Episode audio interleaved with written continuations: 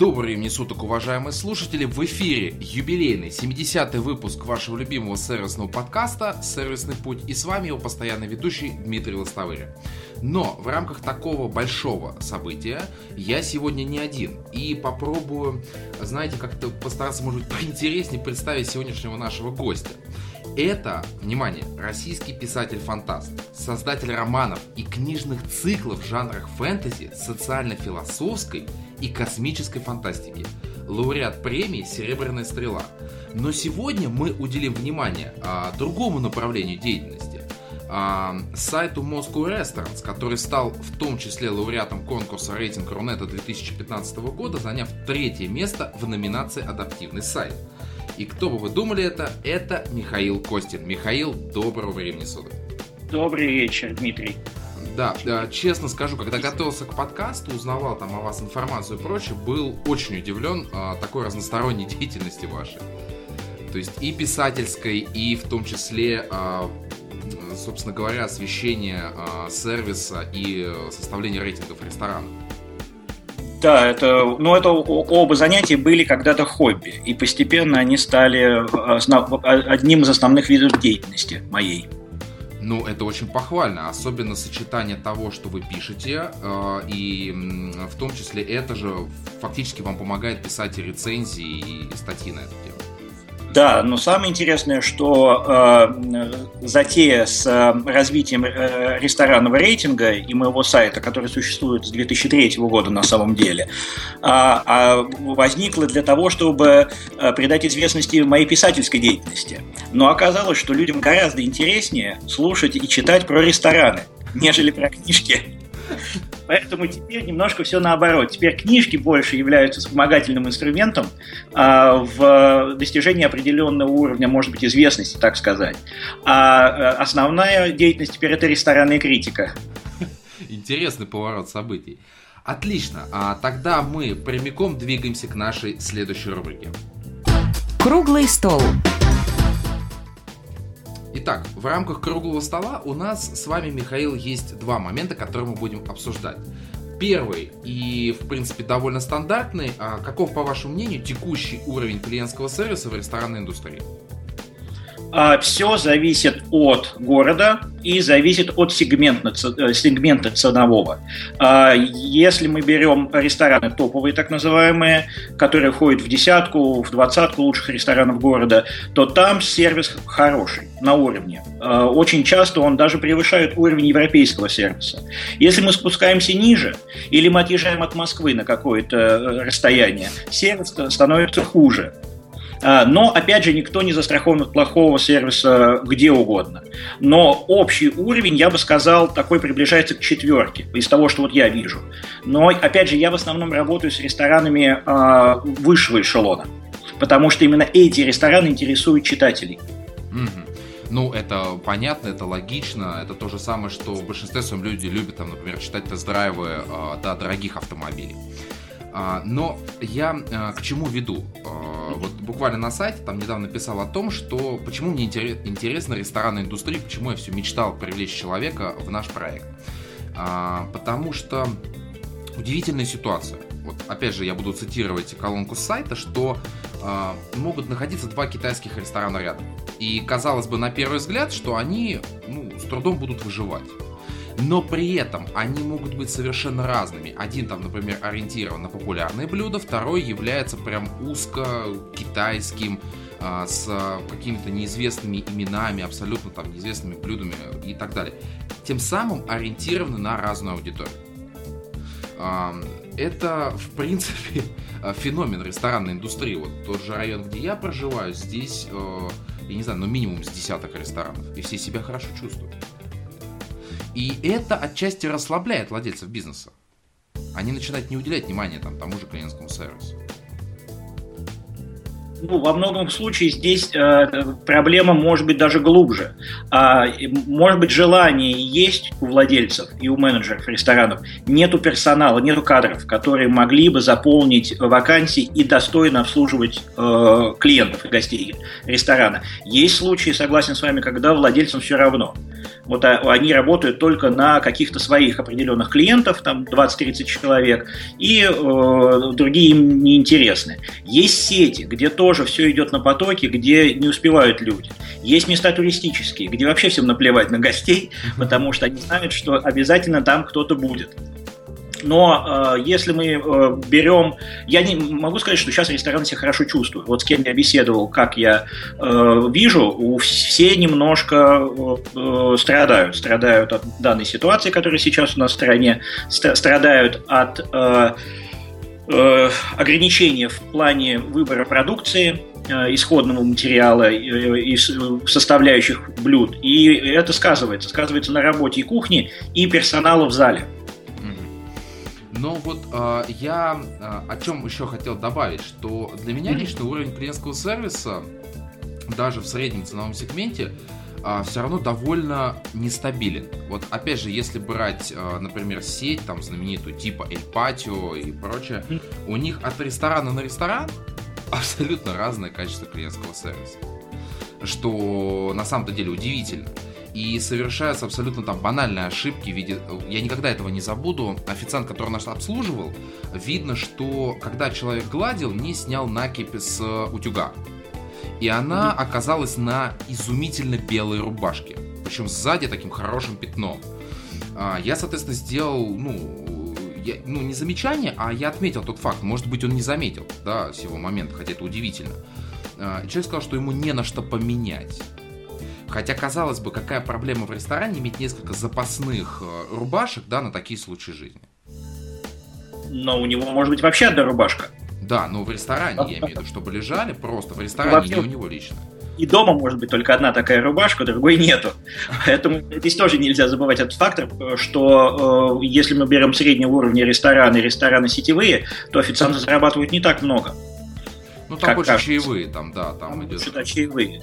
Что касается топовых ресторанов, да, там зарплаты другие, чаи, чаевые другие, э, ну, там и требования другие. Там требования, ну, да. Но э, отвечая как бы на ваш первоначальный вопрос, я думаю, это все-таки проблема с кадрами. Не хватает. И поэтому э, даже в сетях могут быть разные обслуживания, может быть разное обслуживание, потому что не хватает людей. Угу. Но а, тогда я хотел бы а, вот какой момент описать. О том, что вот по моей практике а, в среднем ценовом сегменте а, чаще можно встретить а, какой-то клиентский сервис, который превосходит ожидания, нежели в премиальных ой, магазинах, ресторанах. А, сколько раз были именно там очень дорогие, где там средний чек составлял там бешеные деньги, там не больше 5000 рублей там, на человека, а, там а, как, как, как вот это слово, как роботы. Они настолько идеальны, точны, ненавязчивы. А, такое ощущение, ну, как скатерть самобранка, да? А, понятно, что это определенный статус заведения, это определенные критерии качества. Но когда мы говорим о взаимодействии с, с каким-то другим все-таки человеком, мы говорим про некий человеческий контакт. Правильно ведь? Согласен.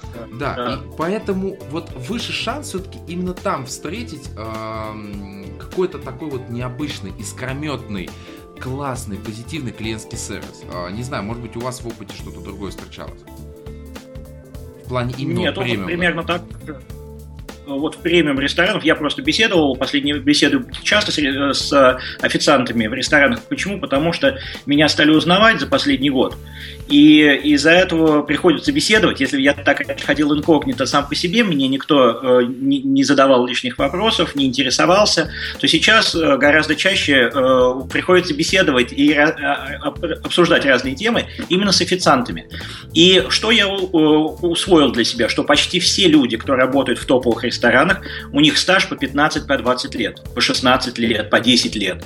Можете представить, что при таком стаже и опыт будет другой, и навык будет другой. Ну да, в принципе, человек уже наперед просчитывает ситуацию абсолютно. Конечно, они уже различают клиентов по статусу, они уже знают, кому лучше подойти, кому не подойти.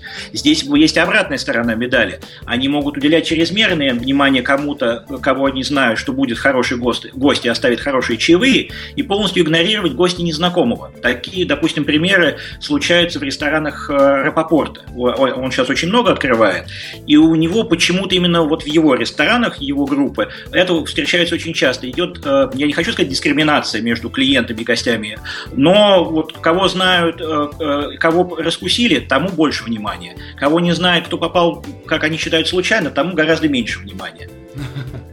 Да, вот а последняя одна из тем, очень много таких статей возникает на тему того, что а, я даже буквально вот недавно а, читал, а, что во многих премиальных заведениях людей стали сразу а, превращать в чек. Да, то есть оценивать его потенциальную а, платежеспособность что де-факто может снизить э, уровень сервиса, которым будет уделен. То есть отчасти то, о чем вы сейчас говорите. Да, я, я с вами согласен, я тоже это замечаю. И вот это очень-очень печально. Но, а, перейдя ко второму пункту круглого стола, я бы вас попросил представить а, для вас, опять же, идеальную картину сервиса в ресторане. Вот как вам бы мечталось, а может быть даже произошло в реальности. Но у меня есть э, ответ сразу на этот вопрос. Почему? Потому что я э, встречался в жизни с такими официантами, и самый последний случай произошел в ресторане э, «Рыбы нет» э, от Новикова. Там был молодой человек, э, настолько он увлекательно и интересно рассказывал про стейки, э, про мясо, настолько он содержательно рекомендовал какие-то блюда, э, предостерегал от других блюд, даже по вину делал достойные советы, и все это было в радушной такой атмосфере, все, он, манера была очень дружелюбная, и вот это для меня, э, и в то же самое время ненавязчивое. А, и вот это для искусство, меня... Искусство. Искусство. И вот это для меня оказалось идеально. Настолько идеально, что я даже его попросил э, разрешения сделать фотографии, разместил у себя на Инстаграме. И написал, что вот это для меня один из самых лучших опытов общения с э, персоналом ресторана. Вы знаете, я даже думаю, тогда надо отметить этого человека и у нас на сайте. Потому что героев клиентского сервиса нужно знать в лицо. Я согласен, да. Так, об этом мы договорились. Ну, хорошо, в рамках круглого стола разобрались, тогда предлагаю не тратить время и двигаться к самому большому блоку нашего выпуска. Основная тема выпуска.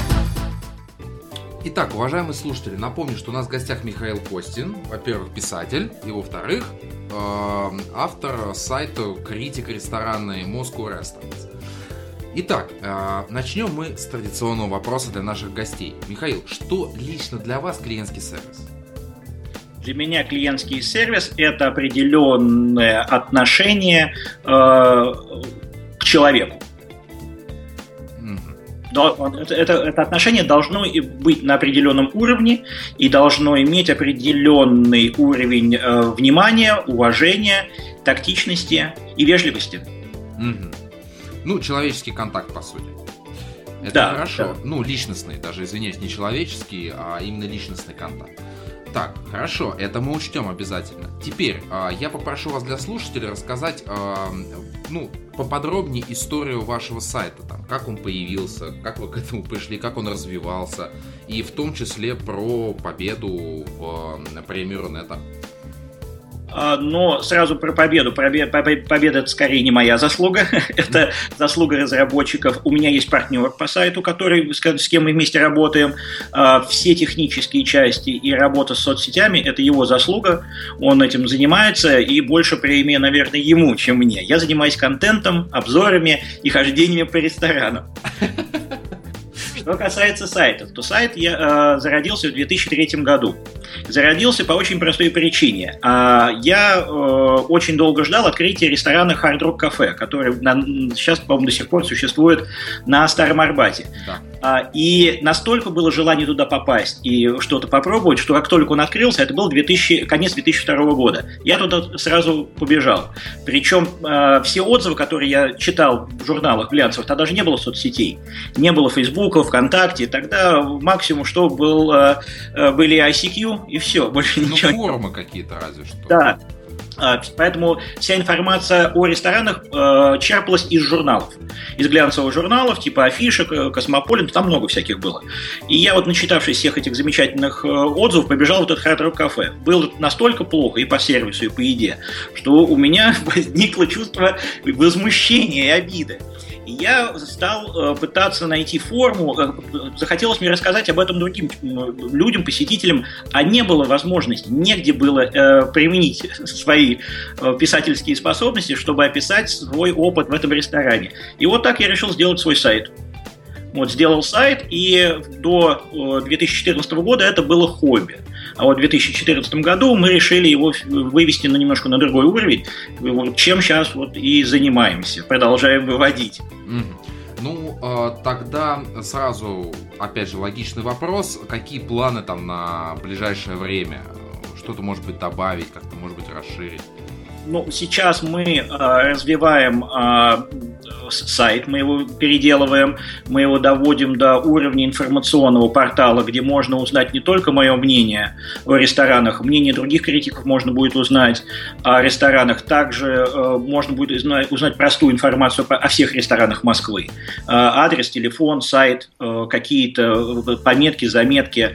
Также мы переделываем э, приложение мобильное Теперь оно будет более динамичное, оно будет э, давать советы, э, куда можно пойти, куда стоит пойти, будет выбирать лучшие рестораны автоматически за месяц, за неделю, и э, будет более удобное в использовании. Э, в дальнейшем надеюсь, что мы включим отели, к ресторанам добавятся отели. Пока только по Москве. К сожалению, у нас пока двое, и тяжеловато все это дело перенести на э, другие города. Вот пока такие планы у нас. Mm. Ну, амбициозные, мы всячески поддерживаем. Спасибо. Так, и теперь э, у вас на сайте есть отдельный раздел «Как вы оцениваете рестораны?» То есть некая система оценки. Да. А, она состоит из четырех вещей. А, причем они идут в порядке э, пер... ну, важности. То есть первое место занимает еда, второе сервис, третье атмосфера и четвертое интерьер. А, соответственно, мы сейчас пройдемся по каждому эм, и будем понимать, почему там оно важно, почему именно на этом месте оно находится. Ну, понятное дело, почему на первом месте еда. Собственно говоря, это, извиняюсь за слово, это контент основной э, ресторана. Но здесь э, как много объективных факторов, так и субъективных, как мне кажется, при оценке э, еды. Вот э, и плюс э, вам, как критику, да, нужно отлично развивать и держать в тонусе вкусовые рецепторы. Э, я здесь э, согласен. Более того, я всегда э, говорю, что мнение мое субъективное, что мое личное мнение. И если вы читали мои обзоры, то я в своих обзорах стараюсь не критиковать э, рецептуру. Я могу сказать, мне нравится, не нравится, но критиковать рецептуру э, я не люблю. Почему? Потому что это дело вкуса. А что касается еды, э, где можно э, применить оценку, так это качество исходных продуктов. А, принесли э, блюдо теплое, холодное.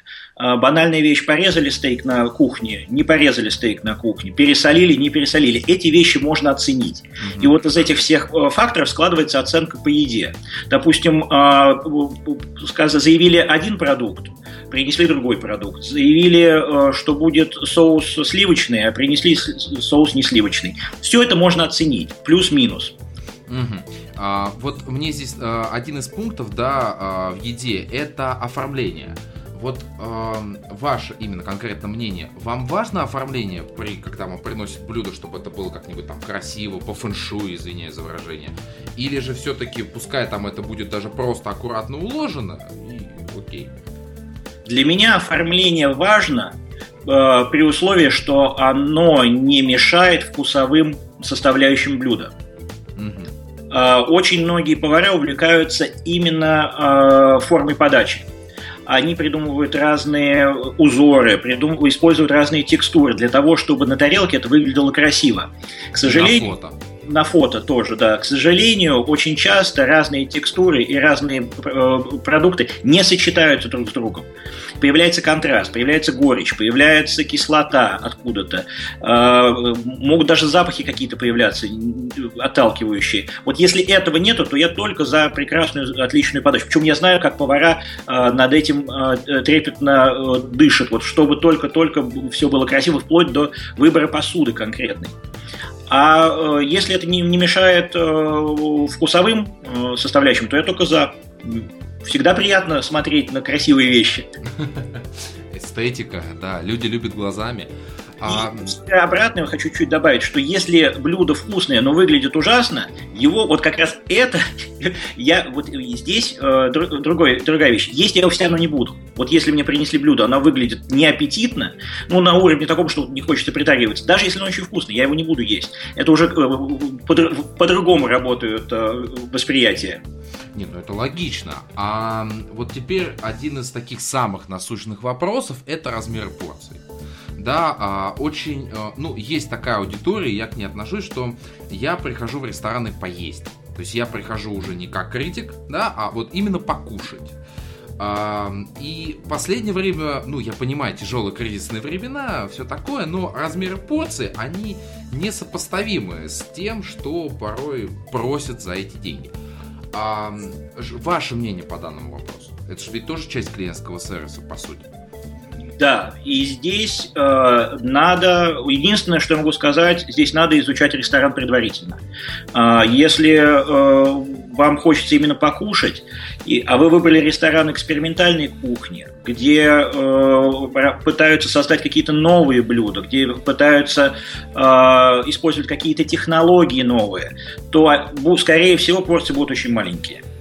А если, э, в то же самое время, если вы приходите в такие рестораны, как, допустим, кафе Пушкин или кофемания, то ожидание такое, что принесут большую порцию. Это просто надо, здесь невозможно, я вот не могу дать совета и не могу даже оценить, это правильно, это неправильно, просто у каждого ресторана своя концепция.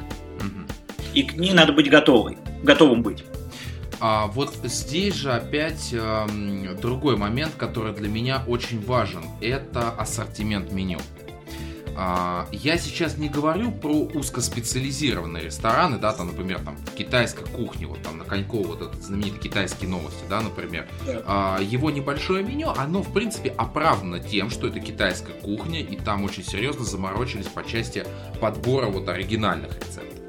Когда мы приходим в рестораны, которые позиционируют себя как там, например, европейская кухня, которая сочетает в себе э, несметное количество богатств э, кулинарного искусства, и ты приходишь и видишь там, я не знаю, три вида пасты, там, я не знаю, три пиццы, э, два салата, э, меня это как-то настораживает.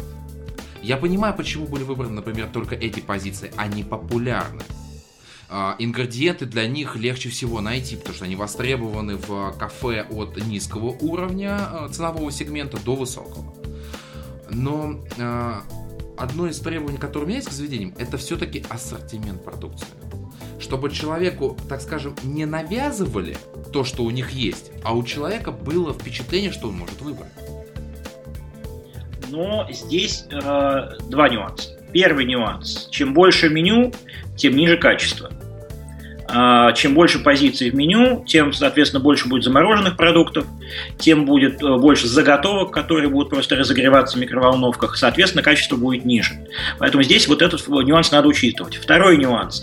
А, многие повара, шеф-повара, особенно если они идут как индивидуальные повара, они известные, у них есть имя, они где-то учились, работали, они все хотят творить они все хотят творить, они все, э, и это, я как бы с ними в этом плане согласен, действительно, во многом они, может быть, художники, э, они создают что-то необычное из еды, э, и поэтому у них не может быть большого ассортимента. У них есть вот идеи там на 10 блюд, все, вот они сделали его, потом поменяли. Опять вернусь к тому ответу, который я давал на предыдущий вопрос. Надо изучать ресторан, прежде чем туда идти. Да, чтобы не расстроиться. Чтобы не расстроиться, да. Так, отлично, хорошо. По идее, есть еще что добавить по данному пункту как оценки? А, ну, наверное, нет. Я думаю, вкусовые э, составляющие, э, запах и подача, все, наверное, эти основные. И качество продуктов. Mm-hmm. Если, если есть желание поговорить о качестве продуктов, то можем, конечно, затронуть эту тему. Не, ну здесь это уже совесть, в принципе, самого ресторана.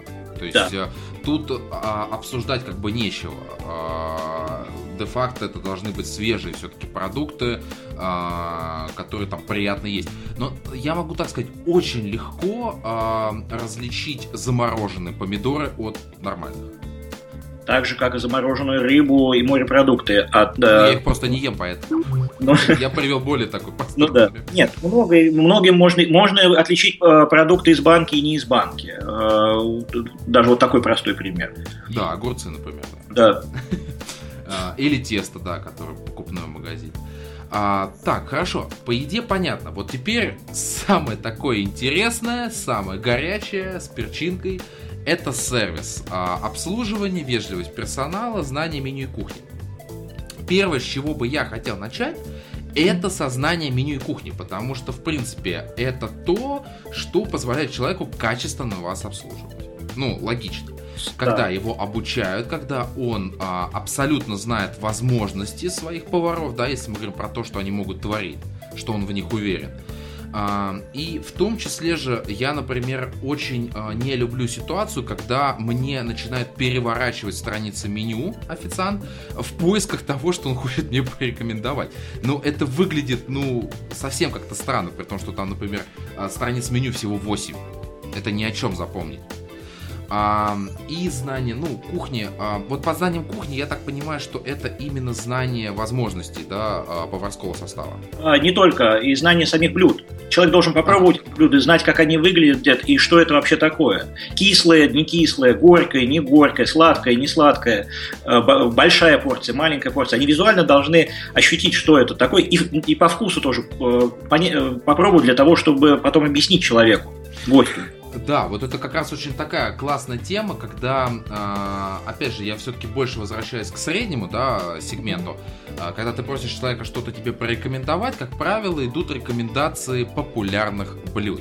Э, понятное дело, что это для того, чтобы перестраховаться. То есть это гарантированно то, что востребовано, ну, процентов 80 э, остальных посетителей ресторана. Но знание меню особенно а, в том числе касаемо цен.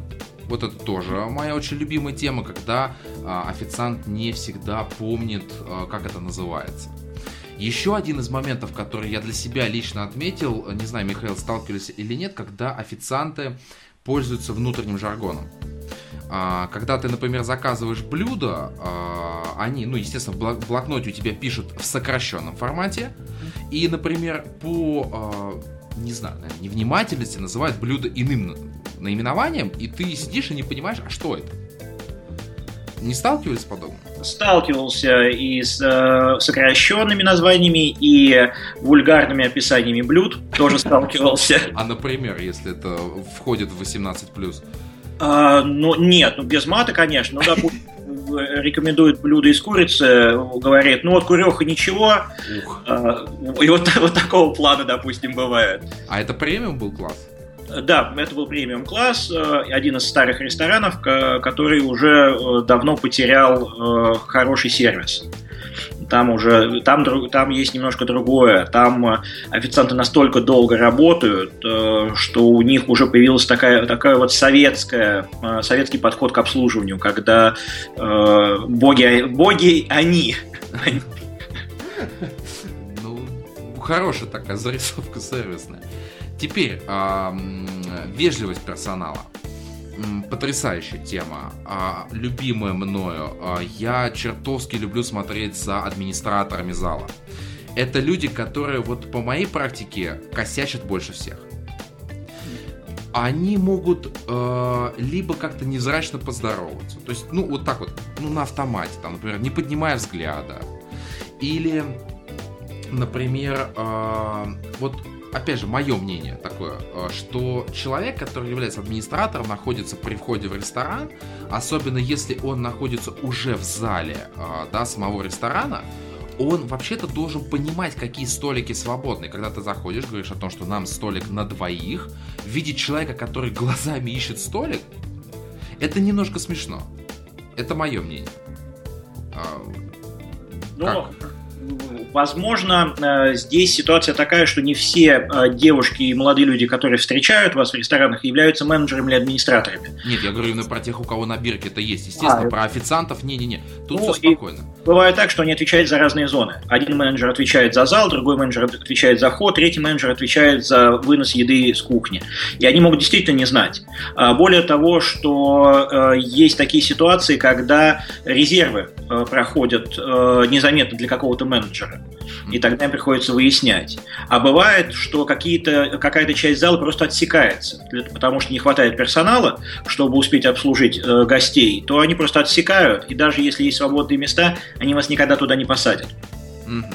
Так, принято. А, далее, что касается вежливости. А, вот сюда же я отношу то, как официант терпит, пока вы выбираете.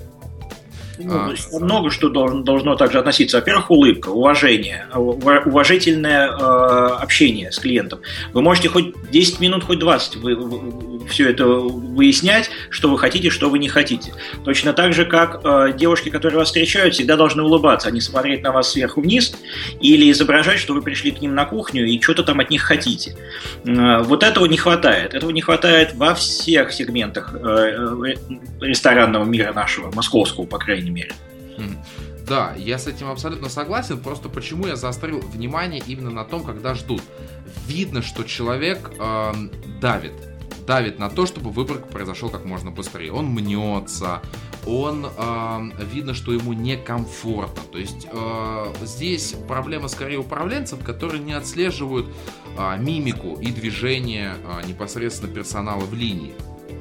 Э, опять же, а, что касается официантов, я понимаю, даже когда высокая загруженность, они не всегда уделяют внимание. Например, я человек довольно-таки ну, спокойный.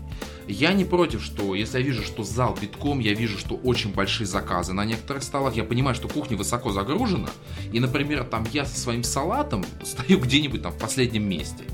И я не против подождать, но мне бы хотелось, чтобы в этот момент ко мне подошел официант, сказал, что меня помнят, простите, пожалуйста, там, битком на кухне, не переживайте, все у вас будет. А, про это вспоминается только тогда, когда мой салат там появляется, условно говоря, на стойке а, для того, чтобы мне его принести, мне его приносят и говорят, извините, что вот мы задержались, так я и так это понимаю, зачем мне констатировать очевидное? Ну, здесь я согласен, да, здесь, ну, ну, как бы хотелось бы, чтобы официанты э, навещали гостей, даже если нет блюд. Хотя бы воду подлить, э, узнать, если нужно, допустим, хлеба еще или еще что-то. Вот это у нас э, происходит не так часто. Но за то, что происходит часто, я хоть и давно как бы не курю, и сейчас еще и запретили, но в свое время, а, вот честно могу сказать, дико раздражало, когда тебе пепельницу меняли моментально. Вот э, ты там, например, чуть-чуть смахнул пепла, и все, у тебя ее забрали уже. Мне такую оперативность, когда блюдо приносили. Э, у меня такое ощущение, что они их носили с собой. И вот это как раз была навязчивость. Вот честно, я даже просил, чтобы ее не трогали. Пускай там, например, будет там 2-3, но пускай она стоит. Вот каждый раз видеть официанта, который или администратор, который выхватывает эту пепельницу и ставит свежую, ну это уже проблема. И я, кстати, это отношу не к категории обслуживания, а к категории все-таки вежливости, да, потому что может идти, например, какой-то важный разговор, какие-то переговоры, и вот этот постоянный э, мельтешащий вокруг тебя персонал, он все-таки надоедливый. А, и в качестве обслуживания, да, того же самого, здесь а, понятно, что в премиум сегменте с этим проблем нет, но качество постановки блюда на стол, да, то есть как это делается, насколько плавно, а, там, не плюхать тарелку на стол смачно, или а, вот меня особенно всегда пугало, когда приходит официант с битком набитым подносом, вот, а причем какая-нибудь хрупкая девочка, которая ты говоришь, давайте я вам помогу. Вот реально, я на полном серьезе говорил, давайте я вам помогу. Я сам забирал блюдо, потому что я видел, человек еле держит этот поднос. А, зачем этот риск? Он абсолютно не оправдан. Либо показать, я не знаю, клиенту о том, что у них очень сильные официантки. Да я думаю, все гораздо проще. Есть э, ситуации, когда люди не думают. Жестко, но правдиво, да. Ну, просто не задумываются на каких-то моментах. Вот делают, машинально делают, на автомате или еще как-то. И, и, и теряется здравый смысл во многих действиях. Не, не обусловлено тем, что они специально это делают. Ну, не подумали. Не сложилось. Не сложилось, да. А, что еще отнести к обслуживанию? А, да, в принципе, большинство моментов-то они уже мы уже их, в принципе, как бы обсудили, они где-то стандартные, а, где-то мы ждем, а, что нас там удивят, мягко говоря. Вы знаете, вот, наверное, я бы сюда отнес, это немножко пересекается с атмосферой, да, где есть уют, покой, комфорт, прям написано потрясающе. А, но вот сейчас а, очень много элементов до продажи стало невероятно. То есть там, например, приходишь, э, вот банально, есть у нас там, например, кафе «Шоколадница». Ты приходишь попросить кофе, тебе допродают сиропов, пирожков, я не знаю, сэндвичей и прочее. И ты вот пока вот это все выслушиваешь, я честно, я не такой, дайте мне просто кофе. Пожалуйста. А, то же самое происходит в ресторанах, когда ты там говоришь, там, ну, пожалуйста, там, кофе и счет а, а вот это, а вот это, а вот это. И тут, пожалуйста, дайте, пожалуйста, спокойно счет. Вот, а, это куда отнести? К обслуживанию, к вежливости, к покою, к комфорту? Это тренинг, это задание, которое очень часто официантам и персоналу дают, дает руководство. А, точно так же, как очень часто персоналу дает, дают руководство э, задание продавать какое-то конкретное блюдо, о чем мы с вами раньше немножко беседовали. Не просто так они предлагают, а им сказали, вот обязательно это блюдо надо. У них может быть продукт уже на, э, на исход, либо заканчивается срок годности, либо еще что-то, либо его слишком много заказали. И вот они э, говорят персоналу, давайте, давайте, давайте, клиент клиентам предлагаете именно это блюдо. И, э, а в таких местах, как шоколадница, я наверняка уверен, что это специально делается, чтобы максимально продать вам э, как продукции. Нет, это логично, просто э, продавать можно по-разному.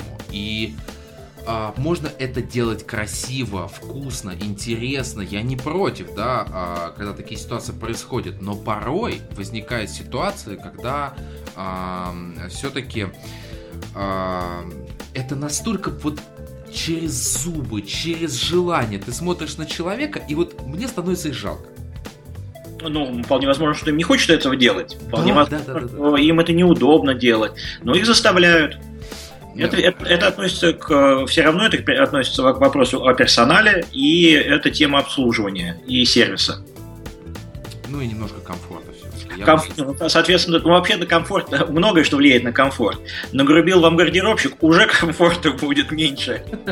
Не, гардеробщики это вообще, это, мне кажется, им нужно посвящать отдельный выпуск. А, это абсолютно люди в себе. Это, знаете, это как офшорная зона ресторана. То есть там вот все свое. Абсолютно. Да. Мне тут, кстати, вот к вежливости персонала, а, мне тут подкинули еще одну тему, а, которой очень я часто сталкивался. А, я в свое время работал в ресторанной индустрии, так бывало, и нас очень жестко учили тому, а, я в том числе работал в ритейле, и всегда учили нас чему? Нельзя кучковаться.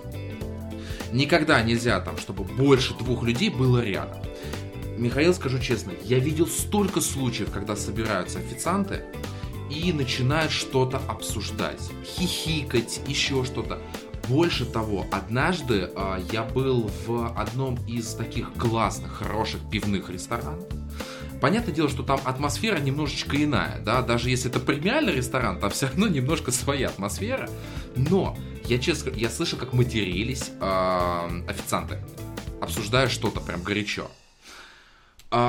Вот это, кстати, э, большая проблема, особенно когда они собираются возле стойки, это часто происходит возле стойки бармена, да, там что-то живо обсуждая. Как часто сталкивались с подобным? Сталкиваюсь процентов 20 из всех визитов. 20% я участник разговоров о том, что Николай Петрович сказал Людмиле Викторовне, а, что почему Саша не поехал в Таиланд с Надей, и все это, естественно, приукрашено матом отчасти. Сколько кто, очень, очень часто обсуждается тема, сколько э, кто получил денег. Э, да, вот да. Эта тема встречается очень часто. Но вот где-то в 20% случаев э, визит в ресторанах я являюсь невольным участником данных разговоров. Причем, что самое интересное, вот замечание никак не сделаешь, потому что ты выдашь то, что ты слышал их какие-то там приватные, какой-то Ну там... да, такое ощущение, что подслушал, хотя... Да, да, невольно вот. Вот, поэтому такая проблема тоже есть. Поэтому э, я надеюсь, что среди наших слушателей все-таки есть ресторанные управленцы. И, ребят, обратите, пожалуйста, на это внимание. Часто с этим, я, по крайней мере, в среднем ценовом сегменте, это точно проблема. Действительно большая проблема. Теперь перейдем к атмосфере. Уют, покой, комфорт. А, что для меня главное? Я, честно скажу, человек, не обращающий внимания на дизайн вовсе. То есть э, для меня это как-то вот, ну, для эстетов. То есть есть отдельная категория людей, которые там ходят, я не знаю, в кафе Пушкин, ради какого-то там потрясающего фойе, гардероба там особого с канделябрами и так далее. А, мне важно а, удобное кресло, котором мне будет приятно сидеть. Все-таки ресторан это минимум час, да, времяпрепровождения. Соответственно, должно быть комфортно. А, оно должно быть качественно. Пускай даже оно будет не самым дорогим, да, но качественно. Там приятная ткань, например, или еще что-то. А, ну, не шатающийся стол, это, это логично, это понятно. А, опять же, а, ну, кстати, к дизайну это я что-то перешагнул немножко к четвертому пункту, это я извиняюсь. А, вот комфорт сюда же я отнесу местоположение предметов на столе, если позволите. Это может быть к дизайну, но мне кажется, все-таки это комфорт. А, сейчас много появилось рекламных стоек, да, там огромная штука со специями и так далее, что де-факто сужает место для того, чтобы ты заказал себе побольше.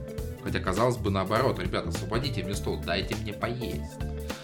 А, а что вот вы, чему вы уделяете еще внимание в рамках этих пунктов? Ну, а, а, начнем с базового, чтобы было не душно, не тесно, не холодно, не жарко. Чтобы рядом, ну сейчас этой, этой проблемы уже нет, была эта проблема раньше, чтобы рядом не курили сигары за соседним столиком. Да.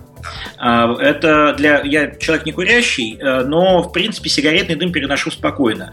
А вот сигарный дым, его очень тяжело, особенно в ресторане, перенести, если кушаешь что-то вкусное. Сразу все вкусовые ощущения смазываются. И смысл, допустим, заказывать хороший там, стейк или хорошую рыбу э, уже смысла не было. Но сейчас этой проблемы нет. А также, я с вами соглашусь, удобная мебель. Я отношу к комфорту, чтобы было удобно сидеть, чтобы не соскальзывал. Э, да ладно? Даже до такого?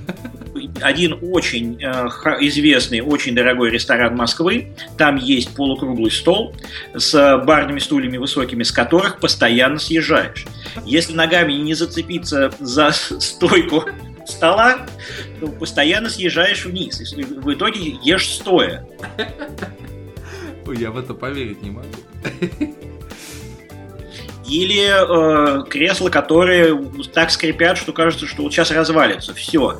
И э, никакого ощущения комфорта нет от этого.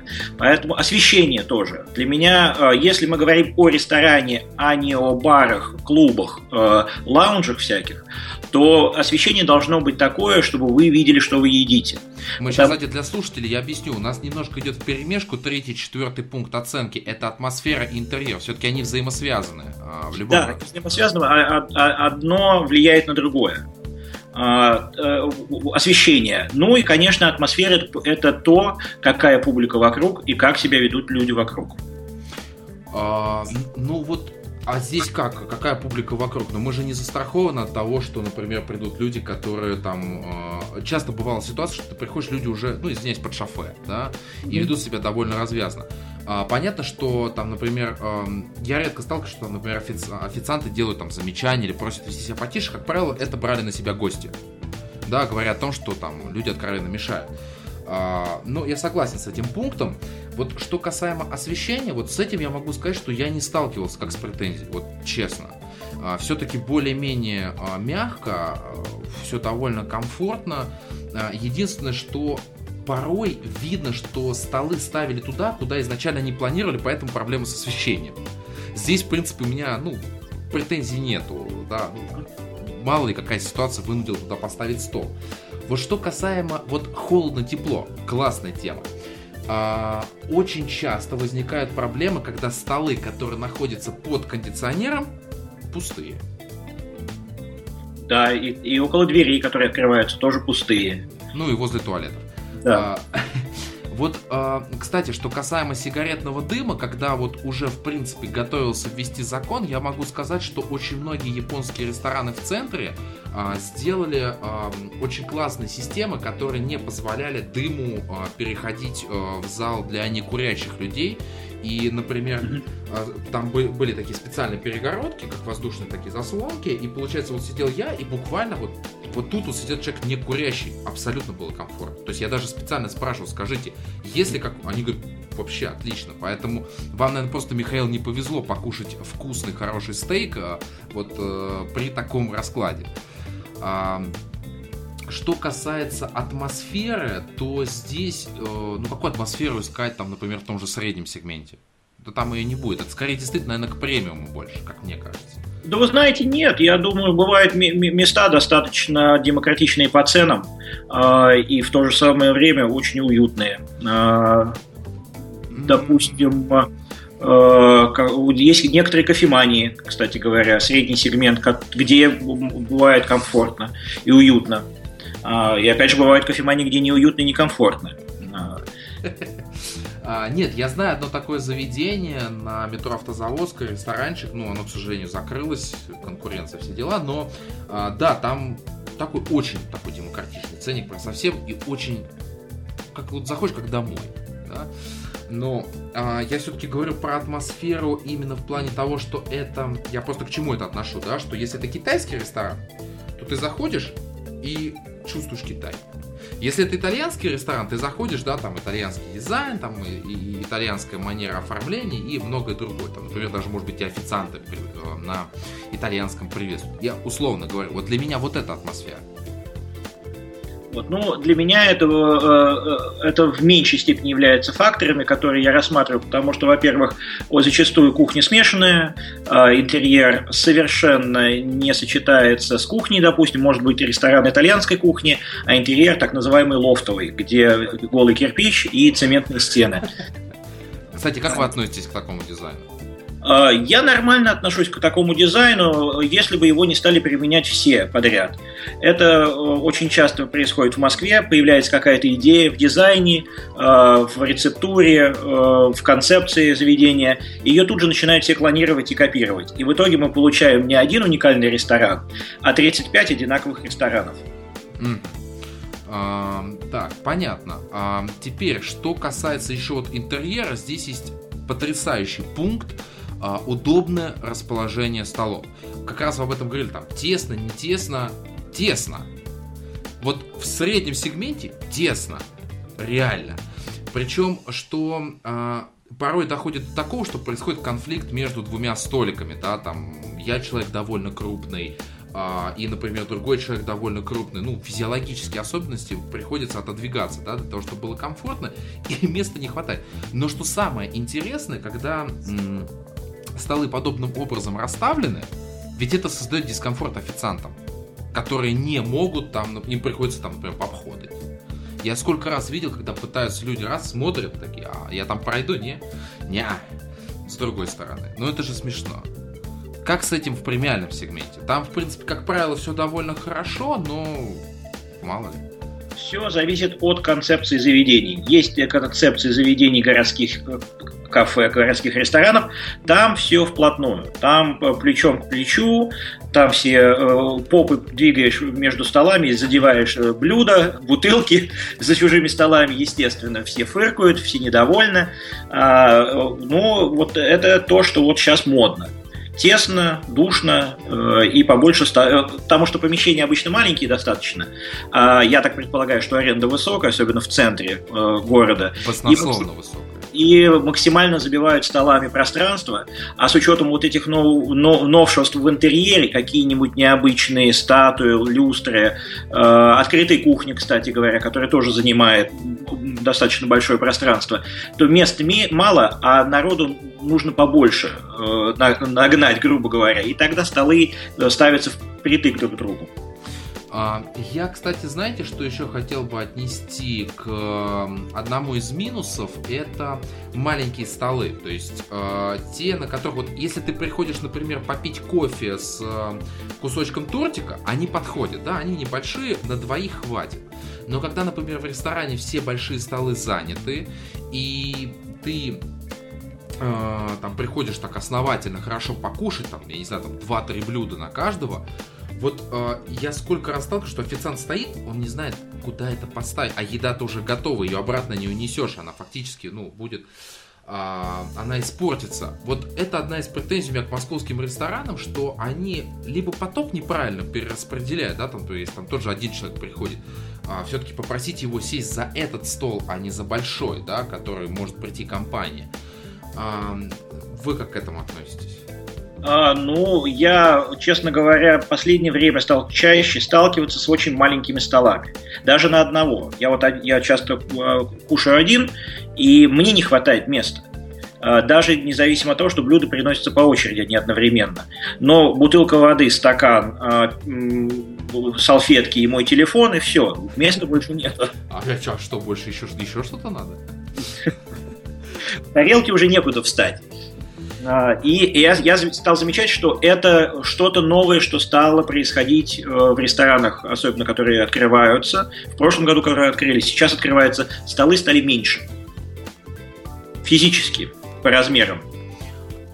Какая-то странная мода, я вот вас слушаю, и я не понимаю, откуда это берется. Я многое тоже еще не понимаю. То есть, э, для кого это? Э, вот, знаете, это как вот ну ладно, там китайские автомобили, да, они в большинстве своем рассчитаны все-таки на более, да, там, щуплых людей, когда садится человек побольше, чувствуется, что ну, ну не для него машина. Вот и вот э, сейчас, да, вот когда вы говорите там про вот эти вот маленькие столы, э, когда ты человек большой и кстати, и даже есть будет меньше хотеться. Все-таки, когда у тебя стол побольше, ты понимаешь, что его можно как-то подзабить. Да, согласен. Кстати, тем же хорошим стейком и отличными закусками. Так, а, про критерии оценки мы поняли, да, мы их сейчас подробно разобрали, в том числе с а, личностными примерами, что в том числе для вас важно. Но у меня такой вопрос, а какое ваше самое любимое блюдо? Это вот, я не имею в виду в каком-то конкретном ресторане, а просто ваше любимое блюдо, вот когда вы хотите себя порадовать. А, это вьетнамские роллы немы. А если поподробнее для читателей, а, для слушателей? Это, жареные, э, жареные роллы, как китайские, э, с начинкой из свинины и овощей обжариваются, как правило, во фритюре, э, подается со специальным кислым соусом. Их очень часто едят с листьями салатов. Можно их заказать, как правило, только в вьетнамских ресторанах и кафе, но для меня это самое любимое блюдо, которое я готов есть и на десерт, и на завтрак. А что попить к этому? А, ну, как правило, вода без газа или кола, в зависимости э, от настроения. Времени. Смотрите, теперь а, мы перейдем к таким уже пост-рубрикам, да, по итогам оценки, по итогам обсуждения этого. А в чем, а, по вашему мнению, преимущество и недостатки российского ресторанного бизнеса в целом? Все-таки преимущество у нас есть, а, да, лично для меня это не искушенность нашей публики. Все-таки кухня там, за рубежом, особенно с многочисленными звездами Мишлен, изобилует всем чем угодно. Даже банально вот люди, которые едут в Италию, если туда приехать, там в каком-нибудь заурядном заведении с такой ассортимент пицц, которое не снилось даже, мне кажется, премиальному ресторану Москвы. А, поэтому это преимущество для потенциального ресторатора в том, что ему еще есть чем удивлять нашу публику. А, далее, у нас все-таки, как мне кажется, а, опять же, для рестораторов у нас очень хорошие спальные районы. Это я уже так, к, а, так скажем, к материальной стороне вопроса. И вот тот же район, где я нахожусь, это абсолютно спальный район. Вообще по всем канонам. Стабильно 20 колясок гуляет с детьми. а, здесь очень много ресторанов, которые абсолютно отлично востребованы. Любые, пивные, итальянские, вот просто на любой вкус. А, это вот среди преимуществ, среди недостатков российского ресторанного бизнеса я могу отметить а, маниакальное желание заработать. Я не говорю просто про желание заработать, а именно маниакальное желание. И все-таки остатки, а, то, о чем вы говорили, советского сервиса. Вот этого подхода к тому, что к нам в любом случае придут поесть. Но всем же хочется суши. А Я думаю, вы прекрасно помните бум а, когда же это началось? Мне кажется, в шестых, седьмых годах вот этих это, э, японских ресторанов. Когда они начали появляться везде, там, я не знаю, штуки по три, по четыре. Это 2001-2003 год. О, извиняюсь, ну... Появляться, тогда стали появляться суши-весла, планета суши, якитория. Да, да, да. И я просто помню, что отношение к гостям было вот реально постольку поскольку. Ну, потому что, ну, ребят, ну это модно. Вы что сюда пришли? ешьте, давайте, а, заказывайте, больше заказывайте. А, на ваш взгляд, а, во-первых, насколько перечисленное мной действительно относится к преимуществам и недостаткам, и, может быть, есть чем дополнить? Ну, э, я начну с дополнения, а потом э, посмотрим, если эти дополнения не, не пересекаются, то и тогда э, поговорим и о, о ваших критериях. Во-первых, для меня большой плюс того, заключается в том, что наш московский, я говорю про Москву, московский ресторанный бизнес очень молодой. Ему всего 20 лет, даже может быть и меньше. Потому что до середины 90-х назвать то, что было ресторанным миром, нельзя никак. Вот где-то начиная с 96-го, с 98-го, я бы сказал, даже года, началось развитие этого рынка. Соответственно, еще очень много чего неизведанного и неоткрытого. Еще много простора для действий. Вот это большой плюс. Второй плюс – это то, что у нас подросло новое поколение поваров, которые уже учились за, за границей, работали работали в известных зарубежных ресторанах, э, насмотрелись всего интересного и вернулись обратно. Это тоже плюс нашего ресторанного э, мира Москвы, опять же, я возьму. Э, почему я все время говорю Москва? Потому что, к сожалению, все тренды, все э, нововведения начинаются здесь, в Москве, а потом уже расп распространяются по стране в целом.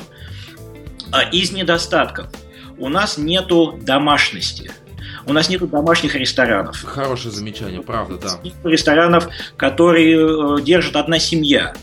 3-4 человека, где уютно, спокойно, где э, вас знают и узнают сразу, где у вас есть любимый столик и любимые блюда, которые вам сразу приносят. Вот этого у нас нет. По, ну, по объективным причинам. Э, и аренда, и отсутствие культуры, и отсутствие возможности это все делать. А также у, из, из недостатков я бы все-таки назвал э, засилие э, сетей ресторанных групп. Они захватили 90% рынка, и очень сложно кому-то индивидуально пробиться. Но в то же самое время в этом есть и плюс. Плюс заключается в том, что у них есть ресурсы приглашать лучших поваров да. делать лучшие дизайны э, интерьеров, э, приглашать лучших дизайнеров, приглашать лучших поваров, пригла- э, набирать менеджеров в команду для того, чтобы они налаживали работу быстро. Потому что вот если вы посмотрите, в последнее время премиум рестораны открываются с периодичностью раз в месяц. И они э, э, это делают за 2-3 месяца, они, они открывают ресторан. Это очень быстро. Это, я бы сказал, даже слишком быстро. Но у них есть такая возможность из-за того, что есть ресурсы. Э, вот это, вот это тоже плюс. А, но в то же самое время это убивает э, возможность э, маленьким ресторанам, маленьким людям начать что-то свое. Даже я бы сказал, что экспериментировать, потому что ведь популярные да. сети, они дают только популярный ассортимент. Ну, логично, это совершенно понятно. А маленькие рестораны, которые выходят там, ну, хотя вы знаете, вот пример китайских новостей на Коньково, я думаю, вы прекрасно про него слышали, вся Москва про него говорила. Да, а, да. Мне кажется, что это отличный кейс а, и такой, извиняюсь, опять же, громкие слова будут плевок в сторону сетей. Что, ребята, вот он я, я жив, я дышу, вот как надо делать. Но это же уже тоже сеть. Да ладно. Да, уже есть на Тверской, сейчас открывают на э, Спиридоновке. Так что это уже сеть. Тогда все, беру свои слова обратно. Все, нет, уже не считается. А, нет, я согласен. Еще что я хотел бы сказать, что у нас есть а, все-таки такой человек, как Аркадий Новиков, который в ресторанном бизнесе не первый год и он очень плотно этим занимается, и насколько мне известно, он еще занимается около ресторанной деятельностью, то есть там производство, по-моему, овощей и так далее. У него тоже это есть, как поставщик он выступает. Э, это тоже преимущество, что он, эм, насколько мне опять же известно, он вкладывает какие-то новые идеи, э, в какие-то новые рестораны. Да, у него постоянно открываются рестораны. А вот в этом году открылось уже три ресторана. Сейчас собирается еще пять ресторанов, по-моему, открывать. А, но не все из них в Москве. А, но, но он, он считается мэтром ресторанного мира. Он, наверное, даже родоначальник. С него все началось, вот именно с него. К его деятельности я отношусь с уважением. В рестораны его хожу часто не получается много критиковать, потому что работа налажена более-менее хорошо. Ну, опыт, Но... опыт, да опыт есть. Но при всем при этом а, он все-таки представитель ресторанных групп. У него своя ресторанная группа. И вот я всех тех плюсах и минусах, которые я говорил раньше, они относятся и к нему. Ну, обвинить его в этом сложно. Нет, это такой, да. обвинений. Здесь просто мы говорим о том, какие положительные и отрицательные факторы. Здесь никто не виноват в этом. Не, и не, по... я, да, я не в прямом смысле обвинения, просто да. понятно, почему это сделано для управления, собственно да. говоря, тем уже ресурсом, который у него есть. А, но а, вот хотелось бы пожелать а, тому новому поколению поваров, которые приезжают в Россию, и которые сейчас будут давать нам возможность э, не только попробовать то качество, которое принято в лучших э, школах кулинарного искусства, но и в том числе же, э, чтобы они начинали уже придумать что-то свое, чтобы российская кухня становилась более востребованной там. Они это уже делают, я вам должен сказать. Есть новое направление, называется «Новорусская кухня». Родоначальником ее был в свое время я был Анатолий Ком, известный наш э, повар. Он также занимался молекулярной кухней. А сейчас многие его ученики э, занимаются новой русской кухней. И многие новые повара, которые появились э, в Москве, открыли, ну, не свои рестораны, может быть, под эгидой кого-то, они занимаются новой русской кухней. Это очень интересное направление, это один из трендов сейчас у нас в городе. И э, это вызывает у меня э, очень большой интерес, потому что новые идеи всегда, всегда интересно, всегда хорошо. И провоцируют на развитие собственного вкуса. Конечно, да. И, и потом, поиска что-то интересное. Потом это э, позволяет посмотреть на уже известные всем и старые блюда по-новому. Что же интересно, тоже раз, идет развитие. О, слушайте, ну хорошие новости, это очень приятно. А, и опять же, мне бы все-таки хотелось, чтобы а, знаменитые повара зарубежные не проходили мимо России. То есть, насколько мне известно, по-моему, в прошлом году э, Джейми Оливер открыл первый ресторан в России. Да, это, но это не он открыл, это сеть его. Ну, а... понятное дело, но все-таки под его эгидой а, я просто очень большой фанат там Джейми Оливера, и эм, поэтому а, все-таки хотелось бы, чтобы они тоже к нам приходили. И а, опять же, это такая же, такое же прохождение школы в их заведении. Некий принцип, менеджмент и так далее. Поэтому пускай приходят, не стесняются, мы только за. Михаил уже готов приехать протестировать. Да, да, я только за. Соглашусь с Дмитрием полностью. Отлично. А, я в рамках предварительного плана просил вас а, какие-то парочку интересных историй, может быть, сервисных зарисовок, которые были в практике. Уверен, что они были. Готовы поделиться?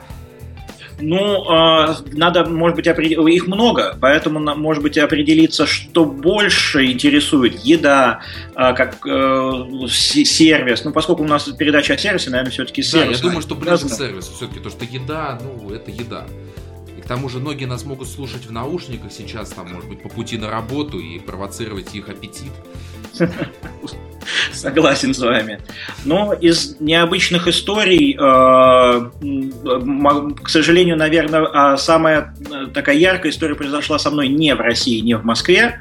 Э, произошла она в Италии, когда я был в одном ресторане, с друзьями, у нас было много, человек 5 или 6, э, нам э, принесли блюдо, э, причем одно блюдо было очень низкого качества, мы, мы его не стали есть, мы заплатили, вышли, и за нами ровно через две минуты выбежал владелец ресторана, итальянец, извинился, ну, поскольку мы уже поели, возвращаться мы не хотели, он говорит, обязательно придите э, на следующий день, я вас отблагодарю. Мы пришли на следующий день, и нам был, ресторан был закрыт только для нас, и все, что мы хотели, было бесплатно. Ох. Только того, что нам, и он действительно признал, что была ошибка с блюдом, но там прям действительно было плохо. Там, была, там курица была розовая, там было много проблем. И, ну вот это вот со мной произошло, это такая одна из самых ярких э, историй про сервис. Как вот можно с клиентами, которым не понравилось, или э, с которыми произошла ошибка, как можно поступать? Или как, наверное, нужно поступать? Слушайте, ну это прям вот она идеальная картина сервиса. Возвращаясь к круглому столу и пункту да. 2, вот она идеальная картина сервиса. Вот слабо представляю, чтобы это произошло в России, конечно. Ну, я не знаю, у меня в России вот в плане вот такого некачественного, э, некачественных блюд я сталкиваюсь достаточно часто. Э, в одном очень известном ресторане мне попалась скрепка в рибе. Э, единственное, что, как бы, я, я, кстати говоря, к этому отношусь вполне спокойно. Э, почему? Потому что все бывает, на кухне бывает, и мне важна реакция э, персонала на произошедшую ситуацию и на проблему. Допустим, вот в этом ресторане ресторане. Э, блюдо мне заменили, э, вычеркнули его из счета и принесли тарелку э, с десертов, несколько штук. Для меня, я считаю, что это адекватная реакция, и у меня впечатление о ресторане не испортилось. Ну, логично, да. да. В то же самое время бывают случаи, когда приходится спорить по поводу какого-то блюда, говорят, нет, так должно быть, нет, так это должно быть. И ничего уже не поделаешь, тогда уже возникают конфликтные ситуации, когда просто приходится расплачиваться и больше не возвращаться туда. Mm. В моем случае можно еще э, написать грозный отзыв. Ну вот насколько бы они работали, вот, кстати, а, возвращаясь к вашему рейтингу, к вашей, а, да, критике, а, ресторанной критике, я имею в виду как о деятельности, я не имею в виду в целом о критике, а именно как деятельности. Насколько рестораны реагируют на это? А раньше не реагировали вообще. А сейчас последние полгода реагируют очень активно. А, более того, как я сказал, по-моему, в начале передачи, меня стали узнавать в ресторанах. Это... фотографии Да, везде есть фотография. Но я и не собирался скрываться, я честно скажу. Почему? Потому что, ну, у нас есть, есть такой известный э, Борис Критик э, из э, Петербурга. Э, он предпочитает э, быть неизвестным. Это тоже хорошая позиция, э, уважаемая. В моем случае я э, решил по-другому, что если уж я критикую, то должны знать, кто, так, кто критикует, чтобы, чтобы как бы, если какие-то претензии или вопросы относительно обзоров, смогли сразу ко мне обратиться и э, поинтересоваться, почему так, а не по-другому.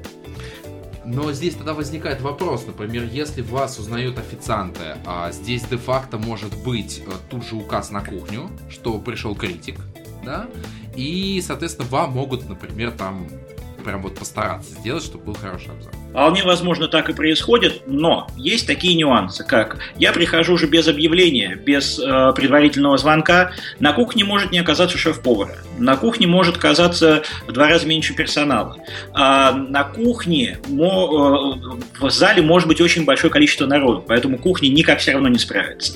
Поэтому очень много факторов, которые не зависят от меня, от того, что меня узнали или не узнали. Но в плане сервиса, в плане э, того, что могут приготовить особенно особенно или постараться. Да, я согласен. Но это вот те нюансы, которые приходится учитывать, эти те минусы. Это баланс получается. Не, ну с другой стороны, ресторан, э, это опять же похвально, что вас узнают, они пытаются там себя показать, э, с лучшей стороны показать свои возможности. В принципе, здесь это тоже определенный плюс.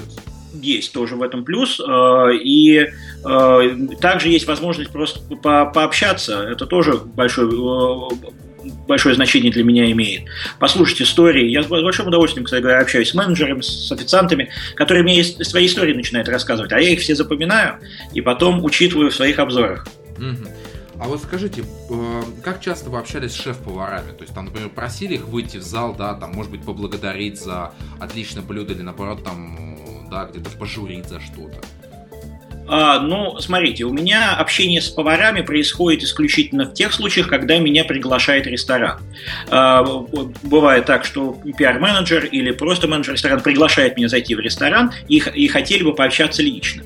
Я не отказываюсь, я с удовольствием хожу, но предупреждаю, что я либо до этого прихода, либо после приду еще раз сам, без э, объявления, и посмотрю, как все работает, э, когда... На самом деле. На самом деле, когда мне особо внимания никто не уделяет.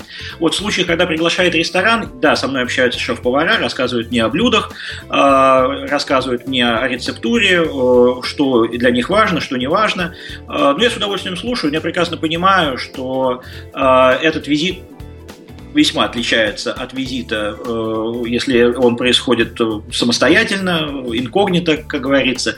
Поэтому все время прихожу еще раз. А, а вот как выглядит, э, ну я бы назвал это промо-акцией, если позволите, да, когда вас приглашают в ресторан. У вас есть возможность выбрать блюдо, или вам уже говорят, что вот э, вы к нам приходите, вот, это там, например, наше титульное главное блюдо, вот, пожалуйста, пробуйте. Но э, э, всегда дают выбор, что хотите, то и заказывайте. Но я всегда отказываюсь и говорю, что шеф-повар пусть сам покажет то, что он считает лучшим. Потому что если уж пришел оценивать, ну, лучше, лучше оценить. И уже на, на основе этого понять, как все, э, все остальное. Какого качества, э, какого исполнения. Если уж лучше не, не очень хорошо, то тогда все остальное будет еще ниже по качеству. У меня такой логичный вопрос, в принципе, под завершение основного блока выпуска. А, смотрели ли мультик Рататой? Да, который... Смотрел. Не один раз. Отлично. Вот а, там а, как раз, а, как мне кажется, показали очень хорошо ресторанных критиков. А, да, когда вот этот знаменитый, я забыл, как его зовут, приношу извинения, да, основного вот этого критика, который всегда был весьма жесткий, который был такой черствый, но при этом профессионал, да, экстра-класса. И в конце э, мне очень понравилась его речь, что порой мы даже не понимаем, да, например, насколько там ну, условно, переводя в реальную жизнь, да, что у человека может быть не 5 звезд Мишлен, он там не всемирно признанный повар, а при этом профи экстра-класса. Вот насколько вы с этим мультиком согласны? Я не имею в виду, что крысы умеют готовить, а насколько действительно такая ситуация а, возникает, возможности ее? Нет, ну хороших поваров много. А, точно так же, как много и плохих поваров. А, и никакие звезды Мишлена, никакие регалии эту ситуацию не изменят и не подвинут. Поэтому э, с мультиком я согласен, а, но э, говорить о том, что э, все повара хорошие или все повара плохие, это, конечно, бесполезное занятие.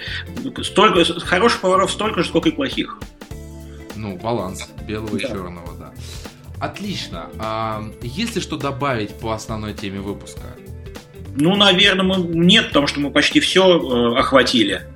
Да, посидели в таком виртуальном ресторане, обсудили при пустом зале и дрожащих менеджерах и шеф-поваре. А, отлично, тогда, а, Михаил, такая, опять же, классическая просьба, краткие рекомендации для наших рестораторов. А мы, в свою очередь, оформим их красивую памятку, которую они смогут повесить с вашей фотографией и знать, что когда вы в следующий раз придете, что же Михаил оценит. Ну, как, как рекомендации? Рекомендации такие, что цена и качество должны соответствовать, э, сервис должен быть э, достойный, не, обязательно быть на пятерку, но так, чтобы людям было приятно. А чтобы было чисто Э, не жарко, не холодно и комфортно. И, э, наверное, э, побольше, побольше внимания. Внимание, ну, чрезмерно, да. Да, побольше внимания клиентам, гостям. Mm. Именно самих рестораторов. Я не говорю сейчас даже о персонале. Хорошее пожелание а мы будем надеяться, что они будут сбываться. И у нас есть Михаил, который, собственно говоря, ответственный за то, чтобы проверять исполнение. Ну что ж, а мы тогда, уважаемые слушатели, двигаемся к нашей последней рубрике. Анонс следующего выпуска. Итак, спешу напомнить, что следующий выпуск у нас будет посвящен а, клиентскому сервису в сфере организации праздников, а, в том числе свадеб. А, поэтому вы можете как а, в комментариях к постам на сайте, так и в социальных сетях задавать интересующие вас вопросы, и я их обязательно передам нашим гостям. Также хочу отметить, что у нас на сайте вышла новая колонка э, «Книжная полка» в тестовом режиме. Welcome, пожалуйста, ознакомляйтесь. Э, ссылка будет в аннотации.